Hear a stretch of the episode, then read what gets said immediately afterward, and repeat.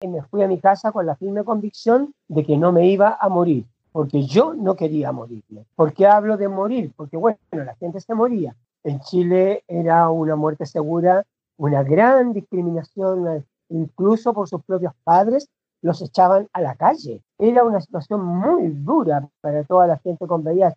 A mi familia le inventé con el doctor Ballesteros que dijera que tenía cáncer y eso me iba a dar tiempo para ir viendo cómo solucionarlo con la familia. Demandamos al Estado seis personas, perdimos la demanda, el Estado se defendió diciendo que no había dinero suficiente para cubrir los costos de esto. Nos encadenamos los seis en la calle Compañía y cortamos el tránsito por casi una hora. Acabas de escuchar las palabras de Jaime Lorca, activista por el VIH y miembro de Acción Gay. Soy Alonso Poblete, la voz y cuerpa de Un Gay en Chile podcast y te doy la cordial bienvenida a este nuevo episodio. Historia, activismo, VIH, entrevista a Jaime Lorca. En este episodio, Jaime nos cuenta su vivencia al ser diagnosticado con VIH el año 96 y cómo unirse a un grupo de conversación con otras personas con VIH le salvó su vida. También nos cuenta sobre su trabajo en el activismo desde Acción Gay y la forma en que se vivía la homosexualidad en el pasado. Yo les entregaré historias personales sobre el VIH, reflexiones sobre VIH y la vida homosexual presentada por Jaime. También les recomendaré buscar a Rodrigo Nanjarí, activista bloguero y youtuber de Rodrigo Positivo Vivo, seguir a Acción Gay en redes sociales y su página web, escuchar y leer artículos, ver videos también y otras entrevistas que Jaime Lorca ha dado para poder conocer mucho más en profundidad su historia en el activismo sobre VIH. Y les recomiendo escuchar el podcast chileno Dictadura Rosa en el episodio capítulo 13 después del diagnóstico VIH y xerofobia en Chile si es que quieres profundizar mucho más el tema de VIH. Aquí comenzamos.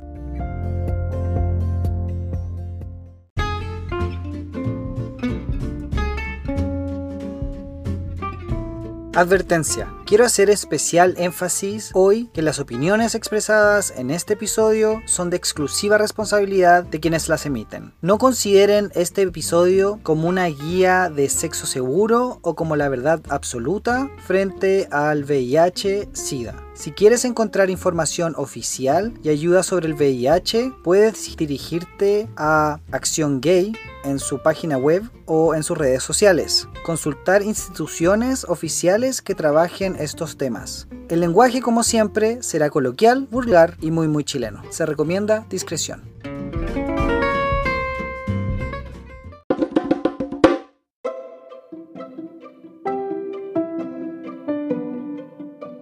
Actualidad. De a poquito van saliendo más colaboraciones. Estoy organizando una con dos psicólogos que me van a entrevistar. La colaboración con Israel de No Soy Moda ha sido muy linda. Estoy muy conforme con las redes que de a poco se van creando, a través de la constancia y entrega. El trabajo, igual. Familia, mejor. Mi mamá ya está en casa y mis hermanos y papá por salir de la cuarentena. Javier trabajando. Yo con dolor de espalda, mucho sueño. Y si bien descansé bastante durante el fin de semana, este se me hizo muy cortito. Feliz de por fin salir a pasear al perro sin necesidad de permisos, porque Independencia ya está en fase 2. Fase 2 de la cuarentena. Casi nada de ejercicios y me pongo de nuevo a evaluar mi rutina. ¿Será que simplemente debo aceptar que no puedo con todo? ¿O duermo o descanso? ¿O hago lo que quiero pero mal y por obligación? No me gusta ninguna de las dos alternativas. Cabres, ¿Nadie quiere aportar al proyecto con horas persona? ¿En serio? ¿No les gustaría participar como editores, ayudándome a la edición de entrevistas y a crear secciones de las reflexiones y sugerencias? ¿Qué hay de ser administradores de redes sociales? ¿Contactar personas para entrevistas? ¿Postear? ¿Crear videos promocionales? ¿Les gustaría ser parte de un equipo de Un Gay en Chile podcast? Contáctame, yo feliz de recibir cualquier ayuda. Muchas gracias.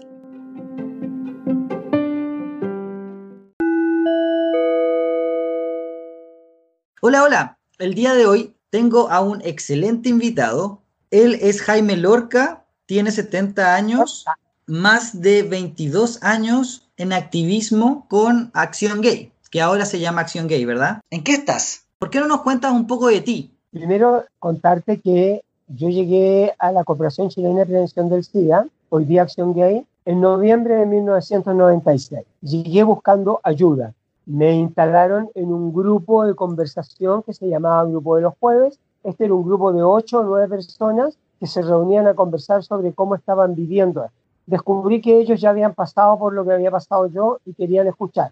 Me hicieron llorar tres horas porque las preguntas eran tan fuertes y yo estaba tan asustado, estaba tan roto y dolido con la vida, además sabiendo que me moría en poco tiempo, que con todas las preguntas que me hicieron lloré mucho, mucho, mucho. Pero descubrí que ellos habían pasado por lo mismo que yo y habían llorado lo mismo que yo. Pero ese día estaban vivos, estaban contentos, trabajaban, tenían pareja y más encima uno se iba de viaje. Entonces descubrí que yo también podía estar como ellos y también podía estar sano, pero eso dependía de que yo quisiera estar sano, que yo quisiera estar bien. Y me fui a mi casa con la firme convicción de que no me iba a morir, porque yo no quería morirme.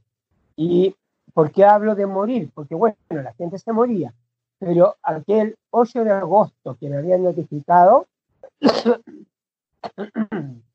yo tuve una hora con el doctor Wolf en la clínica de la Católica, que en esa época la consulta de 20 minutos me costó 50 lucas. Y el doctor Wolf me dijo que me atendiera en el hospital, que era lo mejor que iba a tener, porque atenderse particular era muy caro. Y de todas maneras, mi tasa de vida no pasaba de dos años.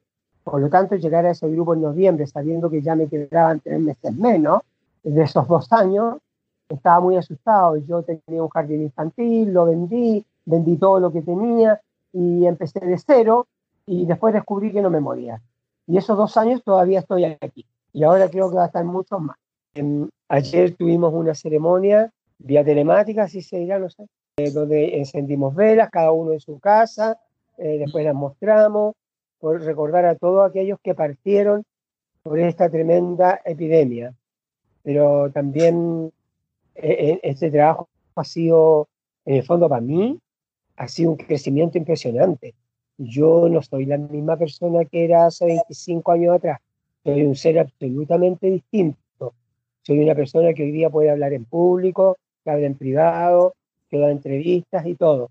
Yo te digo, en julio de 1996, yo jamás hubiera dado una entrevista de nada y no habría sido capaz de hablar a un grupo de más de 10 personas juntas. Así de tímido el cambio de vida que se provoca cuando tú estás frente a la muerte y la tienes ahí es muy importante. El otro día alguien me decía, fíjate, dice que vivió toda la vida en Santiago. De repente iba caminando por um, una calle X y no había cachado que los edificios eran tan lindos para arriba. Porque claro, yo le dije a mí me pasó lo mismo en la calle Ahumada que de repente descubrí que había edificios muy altos y que no había mirado cómo eran para Y me pareció maravilloso el Banco Chile, porque uno pasa mirando las vichinas. Por lo tanto, nunca miras al Banco Chile por ahumada. Tú miras las tiendas del frente. Ahora yo miro a los dos lados, pero miro arriba también. Entonces te provoca un cambio porque estás más atento a lo que pasa a tu alrededor. Y bueno, en la medida que uno sea positivo para recibir esto y tenga la energía suficiente, le va a ir bien, va a salir bien en la vida, se, va a cuidar porque lo entiende que es la responsabilidad mía, no es del médico. No es el médico el responsable que yo esté bien o que viva más o menos. Esa es responsabilidad mía. Soy yo el que debo cuidarme, el que debo ser ordenado en la ingesta de mis médicos. Es increíble saber. Un chico que está escribiendo una obra, Tengo un chico que está escribiendo una obra de teatro con parte de mi historia y otro que está haciendo una biografía con toda mi vida y las vamos a publicar. Y el chico que está haciendo la obra de teatro partió como un ensayo y va a terminar una obra de teatro que, eh, que tiene como nombre Yo rompo la muerte. Así que estoy haciendo hartas cosas. Estoy haciendo hartas cosas, estamos escribiendo mucho. Oye, qué rico. ¿Y eso, eso cuándo lo van a lo van a estar publicando también a través de Acción Gay o eso va a ser parte tuya? va a ser de parte mía y de la persona que lo escribe la biografía, que el otro día me dijo que había estado escribiendo mucho y que había ido separando algunas cosas porque le salía un libro distinto. le salió un libro con mi biografía y un libro con historias sobre diferentes eventos y diferentes momentos en la vida de Chile, en la vida de Chile. Porque Estaría súper bueno tengo una vida muy saber ese libro, oye, poder tenerlo. la obra de teatro, en principio, eh, en, en, septiembre del año pasado habíamos pensado que ya iba a estar lista, íbamos a postular al Fondat y la íbamos a llenar en el contexto del Teatro 1000, que iba a ser en eh, octubre del 2020, ¿ah? parte de las cuestiones del Teatro 1000, y se debe estrenar en esa época, y teníamos hasta la sala, el Museo Contemporáneo. Sí, pues Allí en la sala del Museo Contemporáneo se Muchos planes. nos quedamos sin recursos. Sí. Así que vamos a tener que esperar, yo creo que hasta el 22 será, 23. Yo no sé. en algún momento. ¿Hasta cuánto irá a seguir? Sí, no sabemos. El libro no, porque estamos, estamos juntando la plata y una vez que podamos tener la editora y la editorial sabremos cuánto vamos a estar. Pero, pero igual al principio vamos a publicar poco para ver cuánto se vende.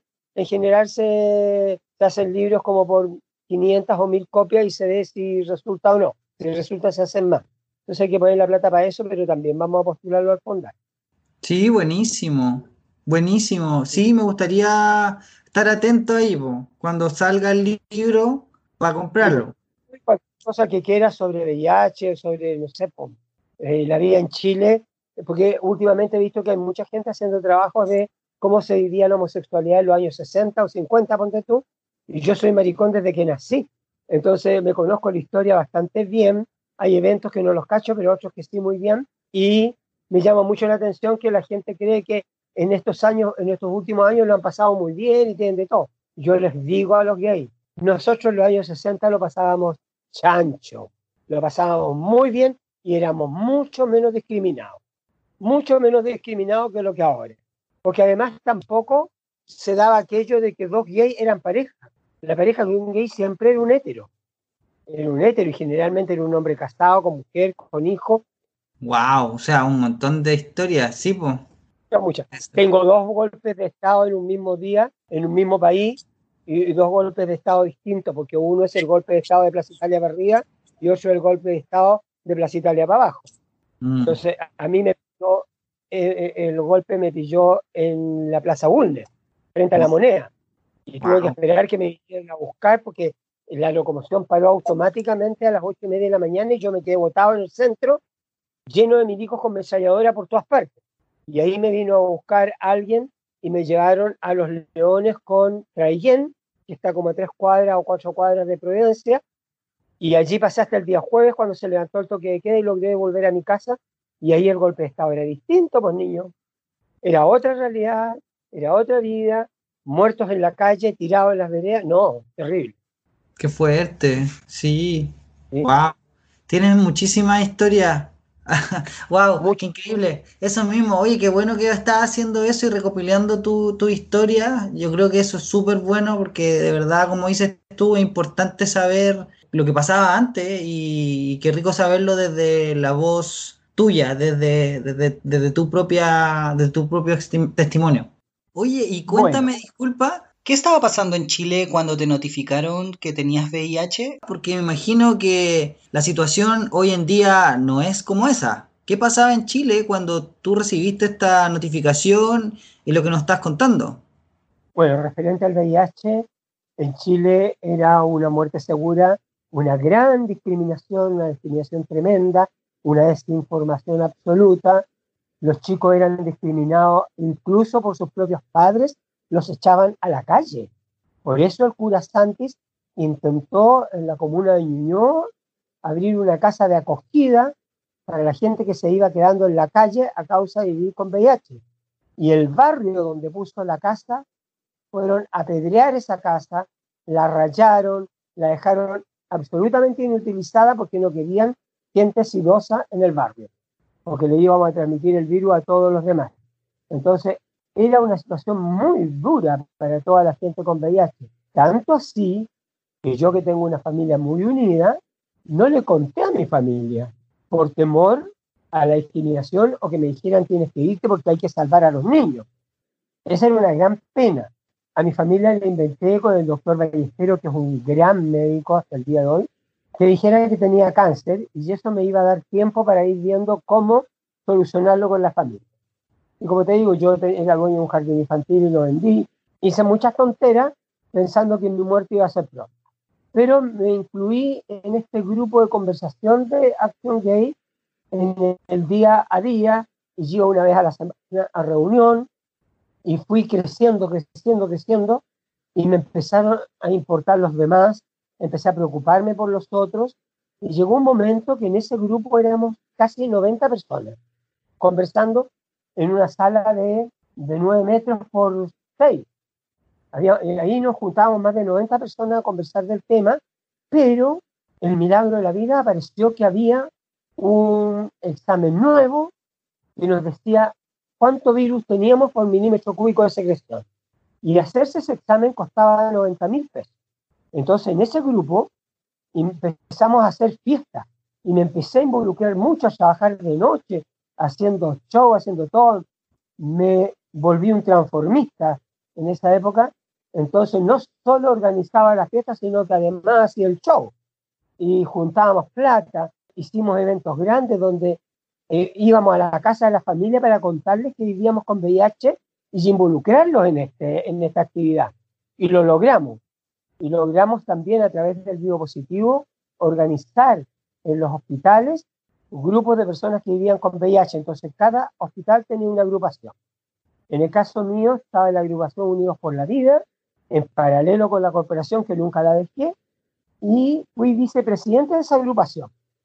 Y estando allí, entonces, aparece, digo positivo, la propuesta de que ante esta necesidad absoluta de medicamentos y que el Estado no está entregando y que el Estado falla en un, en un artículo de la Constitución, es que decidimos demandar.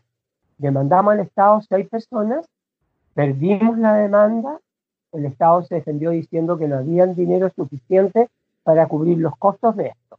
Por lo tanto, había que esperar una vez resuelto y escuchando la sentencia de los tribunales de justicia, nos encadenamos los seis en la calle Compañía y cortamos el tránsito por casi una hora. Estuvimos botados en la calle hasta que el carabinero nos sacó a la rastra. Y fue terrible en el caso propio, digamos, porque mucha gente se enteró y mi familia se enteró un par de horas antes de hacer esto, porque eh, yo sabía que iba a aparecer en la televisión y que iba a aparecer en el diario, y ahí le fui a contar a mi familia que yo vivía con VIH. No se lo había contado antes. Y eh, me acogieron muy bien, en mi familia se cuadró, pero verme en la televisión, flaquito, flaquito, flaquito, pesando 44, 45 kilos nada más, ahora tampoco soy tan alto, mido un metro 58, 59, y viéndome arrastrado por la calle con los carabineros y con las cadenas puestas en las manos, eh, fue tremendo para mi familia, fue tremendo. Y esto causó un, impacto hasta el día de hoy cuando lo cuento, porque cuando aparezco en televisión y cuento mi historia allí, la gente al día siguiente me saluda en el metro y se lanzan a abrazarme.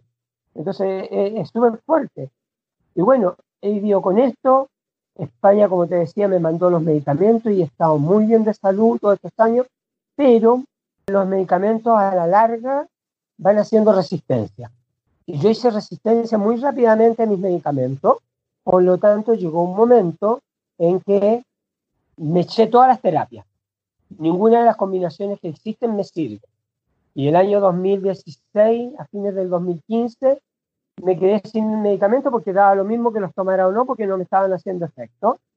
Y mi carga viral empezó a subir, empezaron a, bajar mis defensas, llegué a cero. Y a fines de 2016, como, como los primeros días de diciembre, me llama el doctor Ballestero y me dice, mira, tu carga viral es tanto.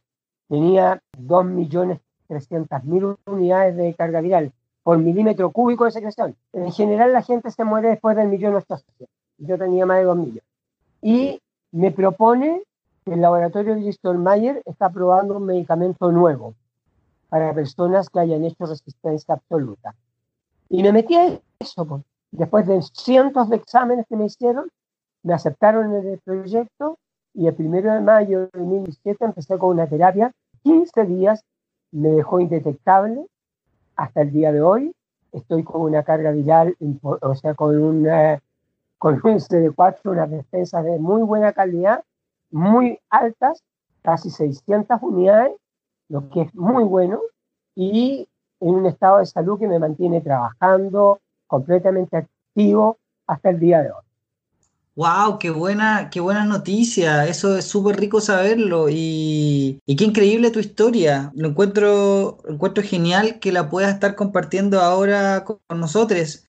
Oye, y una pregunta. ¿Cómo sientes tú que ha, que ha cambiado las circunstancias del activismo del VIH a lo largo de, de, tu historia como activista? Porque me imagino que cuando empezaste habían unas luchas o unas banderas de lucha y el día de hoy quizás no todas son las mismas. ¿Cómo sientes que han cambiado las circunstancias de las personas que viven con VIH el día de hoy? Claro, obviamente cambia mucho con la llegada de terapias para todos a partir del año 2000, 2007 eh, aproximadamente. Llegan las terapias a Chile, que llegan a través de un proyecto. ¿ah? Hay un proyecto que llega a Chile que se llamaba um, Mercadeo Social del Condón, que era del Banco Mundial, y este proyecto eh, tenía que incluir al Estado entre los que iban a, ejecutarlo. Entonces estaba el Estado, que iba a recibir el 70% de ese dinero para investigación, para medicamento, eh, o sea, para, no, era para investigación y bienestar de la gente que vivía con VIH. Vivo Positivo recibía un 15% para fortalecer las organizaciones de personas que vivían con VIH y el otro 15% lo administraba la Corporación Chilena de Prevención del SIDA y, trabajaba entonces en convenio con otras organizaciones chiquititas que trabajaban en VIH a lo largo del país. Se llamaba Fondo Global el proyecto. Y sí, en el 70% que administraba el Estado estaba incluido los medicamentos. Por lo tanto, empezó a haber medicamentos para todos comprados con ese dinero hasta el año 2007, desde el 2004 hasta el 2007. En 2004 partió el proyecto. Y a la llegada de los medicamentos, entonces, al bajar la mortalidad en forma brusca, porque se le entrega medicamento a, gran parte de la población en el primer año, a la población que vive con VIH y luego prácticamente a todo el que lo necesitara, es que baja la tasa de mortalidad muy fuerte. Por lo tanto, la lucha también empieza a bajar su intensidad y a dedicarse más a la prevención y a otras cosas y otros van incluyendo derechos. La corporación también va incluyendo derechos y empieza a trabajar en los derechos de la población homosexual o población gay o LGBT, y luego ha ido cambiando mucho eso también en derecho y hoy día hay una cantidad de nombres para los diversos movimientos o grupos que conforman la homosexualidad. ¿ya? Entonces sí ha cambiado mucho, eh, se ha dedicado mucho tiempo a hacer prevención más que a preocuparnos de las personas que viven con VIH porque ya no nos llega alguien que diga se me está muriendo un pariente lo tengo en la casa y no sé cómo cambiarle pañales. Nosotros teníamos también, yo trabajé en un grupo en la corporación, que íbamos a las casas a cuidar a chicos que estaban en crisis de salud por el virus y que se nos morían a diario. Se nos morían. Yo cuidaba, yo debo haber acompañado a por lo menos 20 personas en tres años y los 20 se murieron. Y se murieron en sus casas. Entonces, preparábamos al chico, lo ayudábamos, lo afeitábamos, lo mudábamos, lo acompañábamos, conversábamos con él, pero además preparábamos a la familia para ayudarlos en esa muerte digna y que ellos tuvieran un duelo digno. Hoy eso no se hace. Entonces obviamente ha cambiado fundamentalmente porque hay medicamentos principalmente y porque la llegada de las redes sociales, la gente tiene más información, pero también se preocupa menos. Y hoy día si bien la, eh, la transmisión del virus va creciendo en la población homosexual, es porque hoy día hay sexo desenfrenado sin condón, porque total tomamos medicamentos, así que no vamos a transmitirlo porque estoy indetectable, no voy a transmitirlo porque tomo PrEP y esas cosas. Pero ¿será tan efectivo si sigue la pandemia subiendo, subiendo, subiendo? Esa es mi pregunta hoy. ¿Seguirá, servirá tanto estos estas prevenciones o tenemos que cambiar a una prevención más efectiva. Yo creo que hoy día lo más efectivo es todo lo que permita no transmitir el virus o no adquirirlo. Entonces tenemos el PrEP, que es importante que sea para todos, pero como es caro, también está segmentada su entrega. Eh, ayer o anteayer apareció un artículo diciendo que hay un medicamento que se les puede inyectar y que tiene una duración de dos o tres meses en el organismo y permite que yo o aquel no adquiera el virus. Pero también se dice que los que estamos indetectables tampoco lo transmitimos, cosa que a mí no me deja tan seguro porque yo llevo 14 años trabajando como orientador para tomar test, desde lista y ahora test rápido. Pero me ha tocado muchas veces que el médico o los niños nos dicen que su médico le dijo que podía no usar condón, pero igual les transmitió el virus a su pareja. Eso suele acontecer constantemente. Wow, ok. Entonces, ahí la cosa es cuidarse mucho, cuidarse mucho, tener conciencia y hacerse amigo del condón, no tratarlo mal. Si el condón es lo más seguro, es el condón. Claro. Definitivamente lo más seguro. Un buen mensaje. Y una pregunta respecto a la pandemia ahora del COVID-19, ¿cómo ha afectado a la institución, a ti personalmente y a las personas que viven con VIH? ¿Sientes que esto te afecta de alguna manera en particular? Y no lo último, las personas que viven con VIH las está afectando de una manera brutal. En, eh, en algunos hospitales le están entregando medicamentos para dos o tres meses hay que pedir permiso para ir al hospital, hay que hacer una serie de gestiones. Corremos el riesgo que en un futuro no, lleguen los medicamentos porque con la cuarentena capaz que no hay un camión para que los traslade. Entonces, es muy fuerte. Pero además de eso, que es mucho más importante, yo voy a buscar mis medicamentos y subo al segundo piso donde funciona el programa VIH y las enfermeras están tomando café, el médico se pasea ¿Qué cuesta atender? Pónganse un número para no tener aglomeración. Atiendan ocho personas al día. No atienden a nadie. La gente con VIH hoy día está a la deriva. Y eso es muy grave, es muy grave. Muy, exactamente. ¿Cómo nos ha afectado la pandemia en cuanto, a, en cuanto a la corporación? Bueno, nosotros decidimos, como tomamos test rápido para, eh, para detectar VIH, y nosotros estábamos atendiendo un promedio de 40 a 45 personas diarias, lunes, martes y miércoles, entre las 18 horas y las 21. En ese horario tendríamos esa cantidad de gente y eso indica que pasa por la recepción, espera en una sala de espera que lo llame el orientador, después de la orientación pasa a tomarse la muestra, espera 20 minutos para recibir el resultado y luego se va si sale negativo. Pero tener 40 personas aglomeradas allí era muy difícil. Por lo tanto, lo que hicimos en ese momento fue tomar la decisión de parar las atenciones directas, porque además la sala de toma es chiquitita. No hay un espacio suficiente para que la enfermera quede a un metro de la persona. Y tuvimos que cerrar la organización.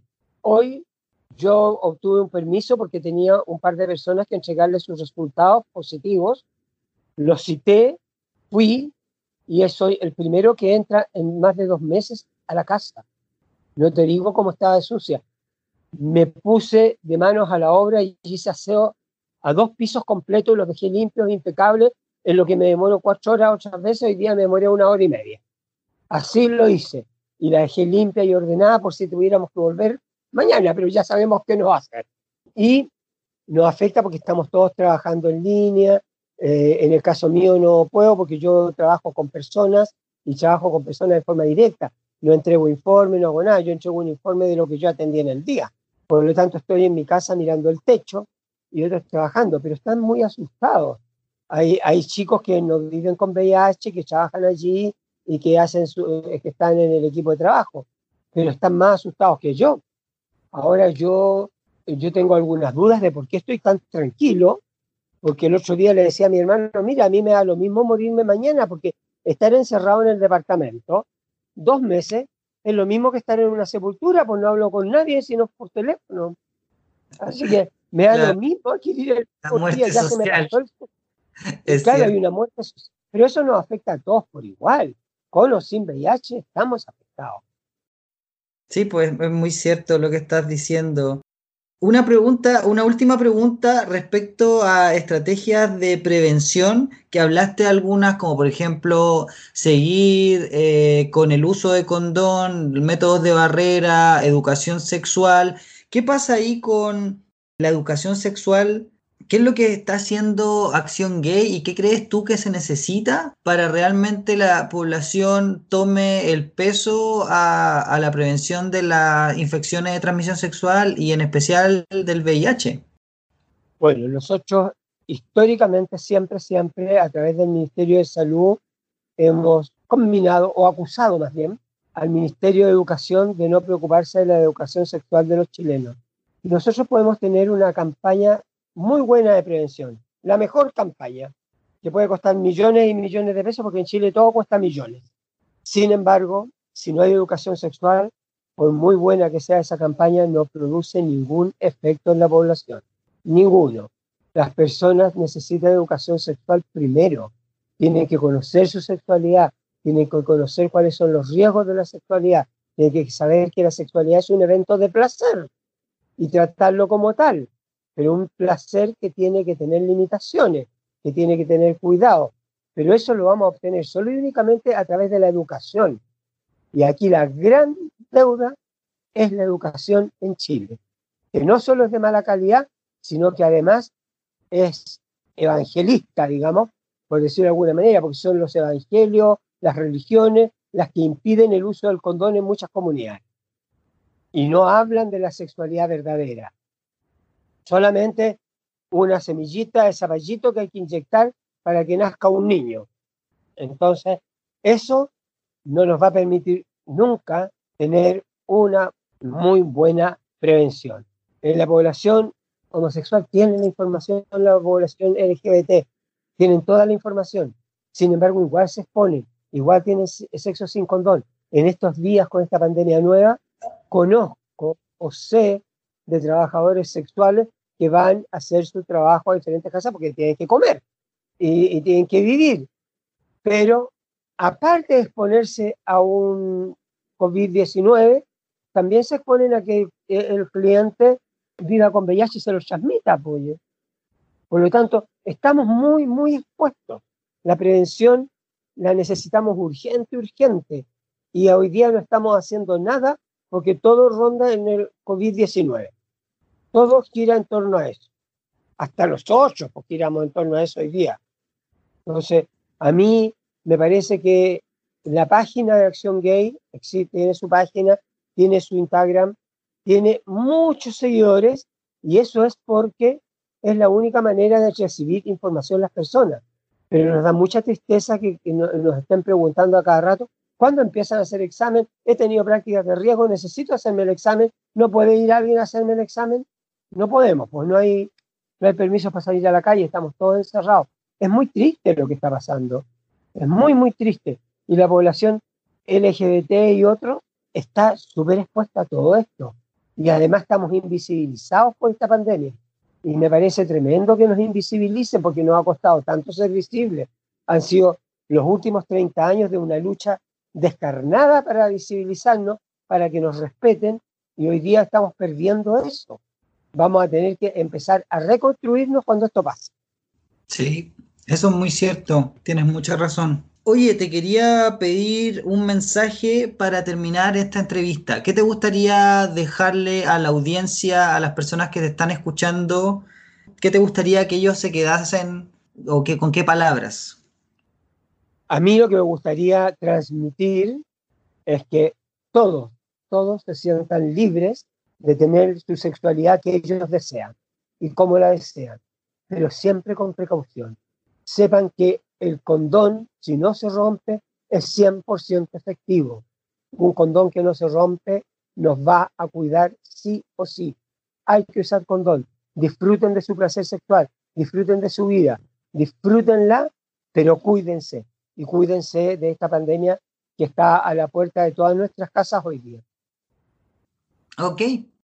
Bueno, muchísimas, muchísimas gracias por tus palabras. Muchas gracias por contarnos tu historia y qué ganas de poder saber un poco más también sobre la historia de todas las personas que han estado haciendo, eh, construyendo el Chile que estamos viviendo hoy y también todas las personas que, que siguen luchando y que siguen trabajando por crear ese Chile y mejorarlo. Bueno, eh, gracias a ti por tu ocasión Gracias al público por escucharnos.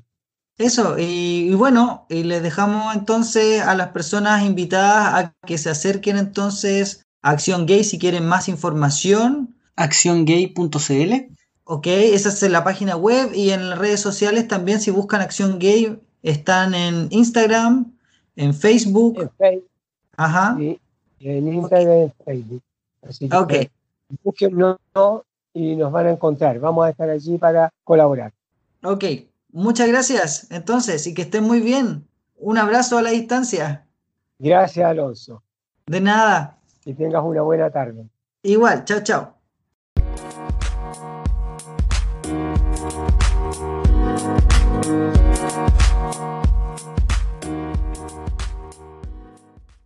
Ahora que tengo tu atención, quiero pedirte un gran favor. Sí, a ti, que me estás escuchando. Necesito tu ayuda. Tú sabes lo importante que es poder difundir estos mensajes positivos para que más personas conozcan que hay vida después de la salida del closet. Si me estás escuchando desde Apple Podcast o un dispositivo Apple como iPhone, iPad o Mac, por favor, déjame una review positiva en Apple Podcasts. Déjame cinco estrellas para que más personas conozcan estas historias y sepan que no estamos soles. Si me estás escuchando desde Spotify, ¿puedes por favor compartir este episodio en tus historias de Instagram, Facebook y Twitter? No puedo solo llegar a muchas más personas, pero sé que juntos podemos alcanzar muchos más oídos, mentes y corazones. Hagamos un cambio y construyamos el mundo que queremos vivir, donde podamos ser libres y empoderados sin miedo al rechazo o a la violencia. Ayúdanos, por favor. Muchísimas gracias. Oh, thank you. Historias, mi primer contacto más humano con el VIH. Hace tiempo no contaba una historia. Creo haber contado anteriormente un poquito de esta. Les daré más contexto. Cuando me asumo el primer año viviendo como gay, para mí, aún no para todo el mundo, Tenía 22 años. Fue el 2009 y no tenía idea de nada sobre el VIH, más que lo poco que conocía por el colegio, los comentarios en internet y esas cosas. Muy poco aterrizadas, creo yo. Me acuerdo que me aterraba igual la idea de contraerlo, pero como en esos momentos no tenía tanto sexo casual, no era algo que me preocupara por sobremanera. No pensaba demasiado en ello. Un día en Manhunt, una página app para conocer hombres gay, conocí a un chico y curiosamente me cuenta que tiene cáncer. No fue la primera cita, eso sí. Nos vimos varias veces. Nos masturbamos juntos, nos besamos, pero nada más. Un día me acerco a besarle la oreja, la que se había rascado y sacado un granito, el cual sangró. Cuando me acerco a besarle su oreja, me dice, con un grito, ¡No! Y le pregunto, ¿pero por qué? No me digas que tienes VIH. Y ahí me dice que tenía cáncer. Lo que me dejó para la cagá. Si bien no éramos pololos, sino en ese momento éramos conocidos para ver qué relación resultaba, yo me pasé mil películas. ¿Se iba a morir? ¿Y estaba en tratamiento? ¿Qué decían sus doctores? Después de unas semanas, me confiesa que es VIH positivo. Y en ese momento no me agradó para nada. Más que temerle al VIH, fue que me haya inventado lo del cáncer. Ahora escuchando la historia de Jaime, comprendo perfectamente. Pero él estaba tomando el tratamiento y no se iba a morir. Me sentí engañado y en ese momento no supe cómo lidiar con la situación. Otras cosas tampoco me estaban acomodando, así que decidimos cortar y dejar de vernos. Recuerdo haber llorado por él porque se moría de cáncer y luego haber llorado por saber que tenía VIH. Ya más grande y con más información, no ha vuelto a pasar esta situación. La segunda vez ya fue más grande, hace unos cuatro años.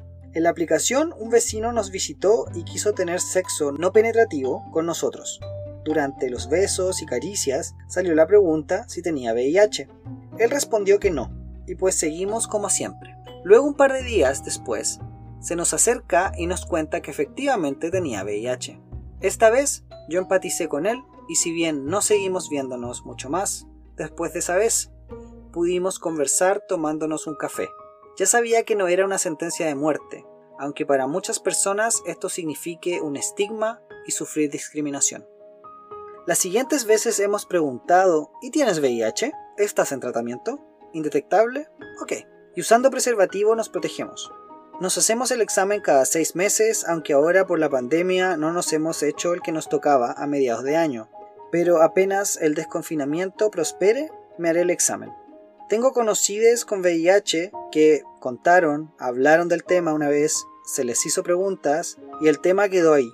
También conocidos que trabajan con personas con VIH. Para mí ahora creo es algo con que cuento mucha más información. Si bien hay situaciones que van más allá del VIH, como la confianza, la honestidad, empatía, el estigma que las personas viven al tener VIH es algo que aún les puede poner en riesgo. Y así como creo no debemos sacar a nadie del closet, porque es un proceso personal que cada persona debe asumir. Tampoco creo debamos sacar a las personas del closet del VIH. Sin embargo, debemos estar conscientes e informados de qué riesgos podemos tomar al follar. Un sexo más seguro es uno consensuado, consentido e informado. Hay que tener las conversaciones sobre todo si es para algo serio. Si es para algo casual, puedes protegerte, lo que más puedas, asumiendo que jamás habrá 100% de protección, porque no todas las infecciones o parásitos se evitan con una barrera de látex. Al menos el condón nos protege del VIH y algunas infecciones de transmisión sexual en el área que cubre. Responsabilidad por UNE, MISME y por nuestras parejas sexuales cabres. Es importante recordarlo, responsabilidad con UNE y con los demás.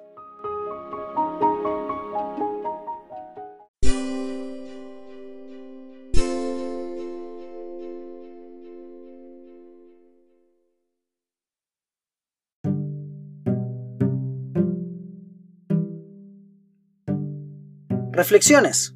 Entrevista a Jaime Lorca. Jaime, en pocos minutos, siento llegó a revolucionar el podcast. Tengo que confesarles que tanto el tema del VIH como algunas confesiones de Jaime me producen sentimientos encontrados. Quizás en otras temáticas puedo parecer liberal o progresista, pero aquí tengo una postura podríamos llamar más tradicional. Hablemos de lo que discrepo. Jaime nos dice que antes los gays lo pasaban chancho, muy bien, porque no eran discriminados. Si pensamos que la razón es que dos personas abiertamente gay no podían relacionarse y solo lo hacían como amantes de hombres casados, ¿es pasarlo bien? No creo pensar que esta forma de vida sea compatible conmigo el 2020. No digo que hoy en día no exista la discriminación, ni no exista la infidelidad desde la monogamia, y en mi mundo ideal, el poliamor y las relaciones abiertas no serían tabú, pero si lo pensamos así, lo más probable es que tanto los hombres casados como sus señoras y sus amantes no tenían mejores opciones para vivir de manera más auténtica y libre. Quizás a muchas personas les acomodaría esa forma de vivir en secreto. A mí no. No creo debamos escondernos si no hacemos nada malo, antes de 1999, la sodomía seguía siendo considerada un crimen en Chile. Y solo por sentir una atracción, deseo y amor por alguien de tu mismo sexo, era etiquetarte, clasificarte como criminal, enferme, desviade y condenade a las burlas y agresiones y violencia. Escuchamos los testimonios de Isaac Caro en Un gay judío y coronavirus y de Patricio Vega en Trans después de los 60 y en ambos casos no escuchamos una vida gay muy feliz. Es cierto, no podemos generalizar las experiencias de las personas, pero es importante tener en cuenta cuáles son los factores y hechos que hacen llegar a tal conclusión. Me hace ruido pensar que el movimiento hippie de amor libre y paz y no guerra haya incluido a las disidencias y diversidades sexuales, o si simplemente era un momento de tolerancia más que de inclusión.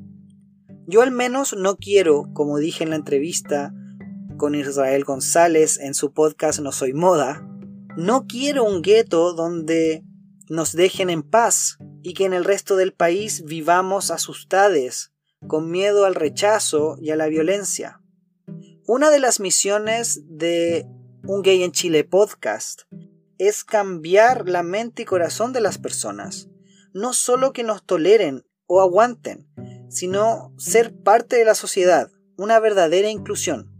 Para poder hacerlo depende de todos. Cada une tiene que poner su granito de arena para poder construir la ciudad, el país, el mundo que queremos.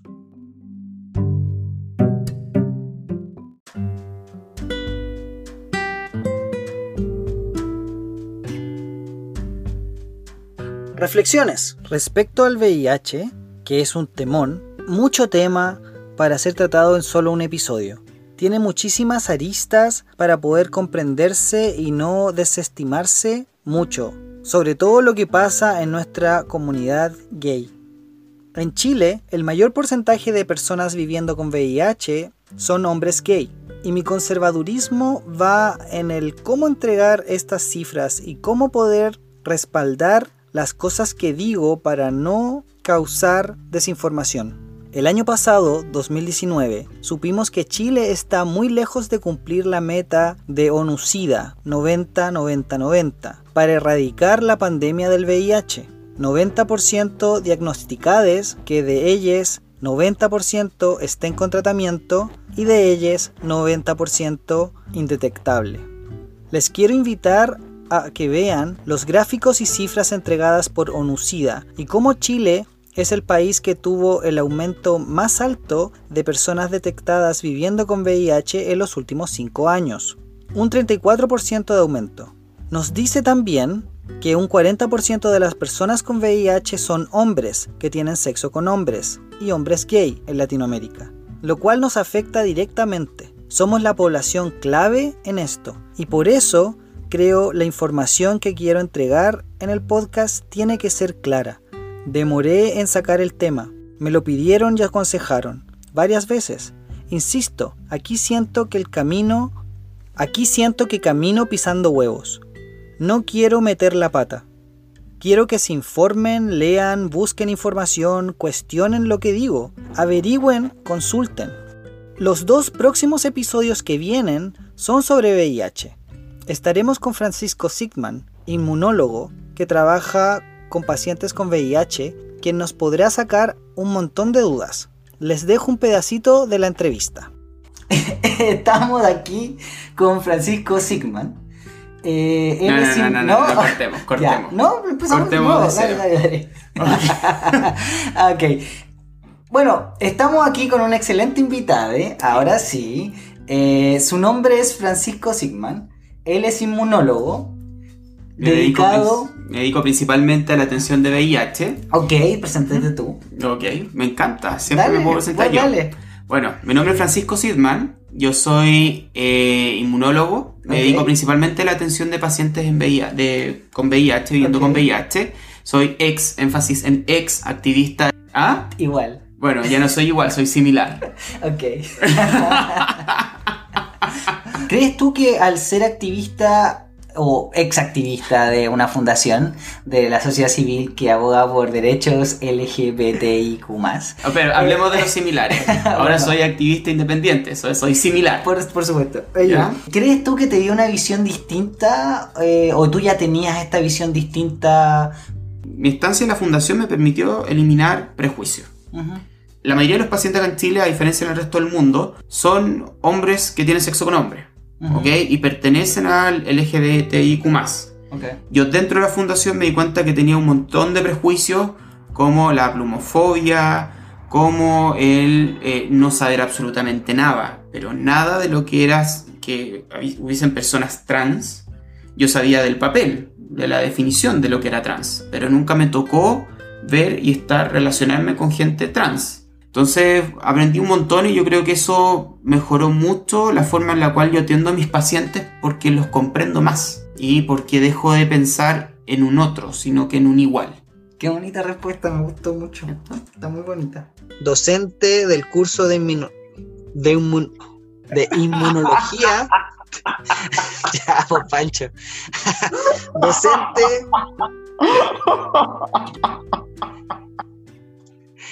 te lo mando por WhatsApp. No, tranquilo. Docente del curso de. No puedo decir la palabra, Julián. Docente del curso de inmunología de la Universidad de los Andes. Bienvenido a Un Gay en Chile, Francisco Sidman. ¿Cómo estás? ¿Me puedo presentar yo de nuevo? Ya, dale, preséntate tú. Una cosa es la prevención primaria, que es que la gente no se, no se, no se le transmita el virus, ¿ok? Y eso, ¿cómo se logra? Eh, principalmente con el uso del condón. El tema es que las campañas de prevención primaria con uso de condón, o antiguamente también con la pareja única, han demostrado ser súper poco efectivas, principalmente porque buscan... Eh, cambios eh, en el comportamiento que yo creo que con que salga en la tele no sirve mucho, que salga por internet no sirve mucho, porque la gente igual va a tener relaciones sexuales sin condón y no va a tener pareja única, para que andamos con cosas. Lo que se ha mostrado que es más útil o más efectivo para poder prevenir el avance del VIH es la prevención secundaria. ¿Y qué es la prevención secundaria?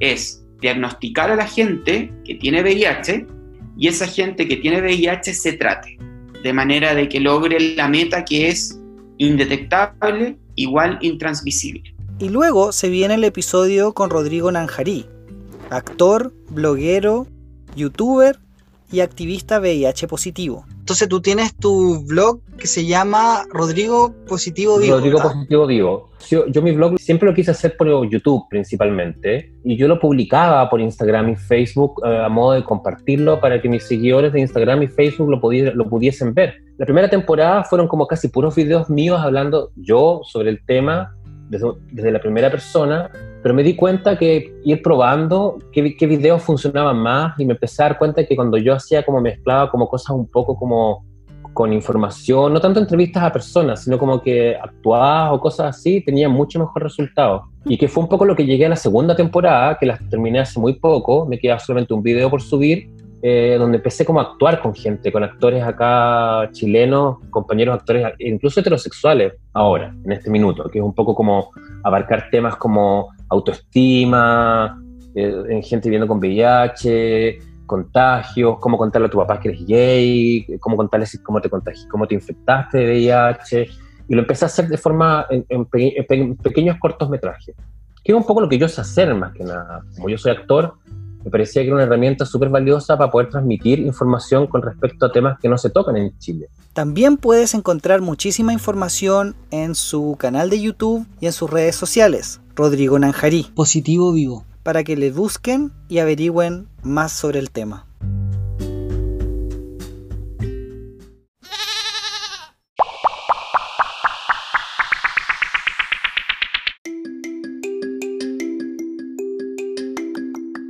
Tips y sugerencias.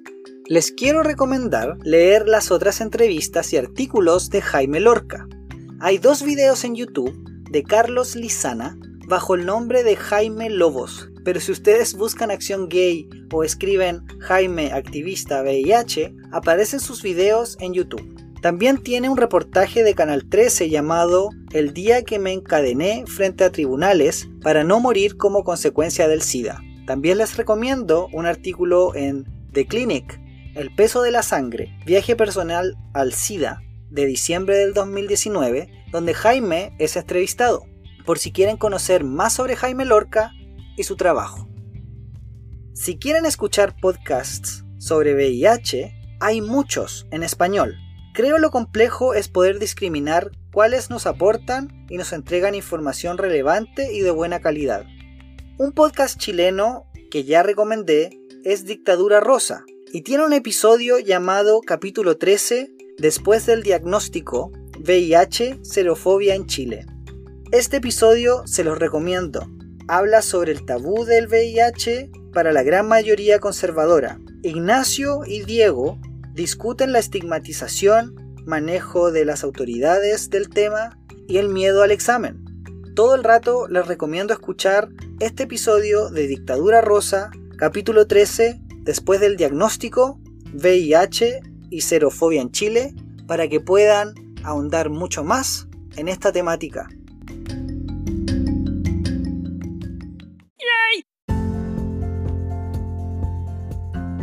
Y este ha sido el episodio de hoy. Bueno, ¿qué les pareció? Puedes dejarme tus comentarios en mi Instagram, Un Gay en Chile Podcast. Y si te gustó este episodio, compártelo, deja las 5 estrellas, suscríbete para que no te pierdas ningún nuevo episodio. Soy Alonso Poblete, la voz y cuerpa detrás de Un Gay en Chile Podcast. Gracias por escuchar.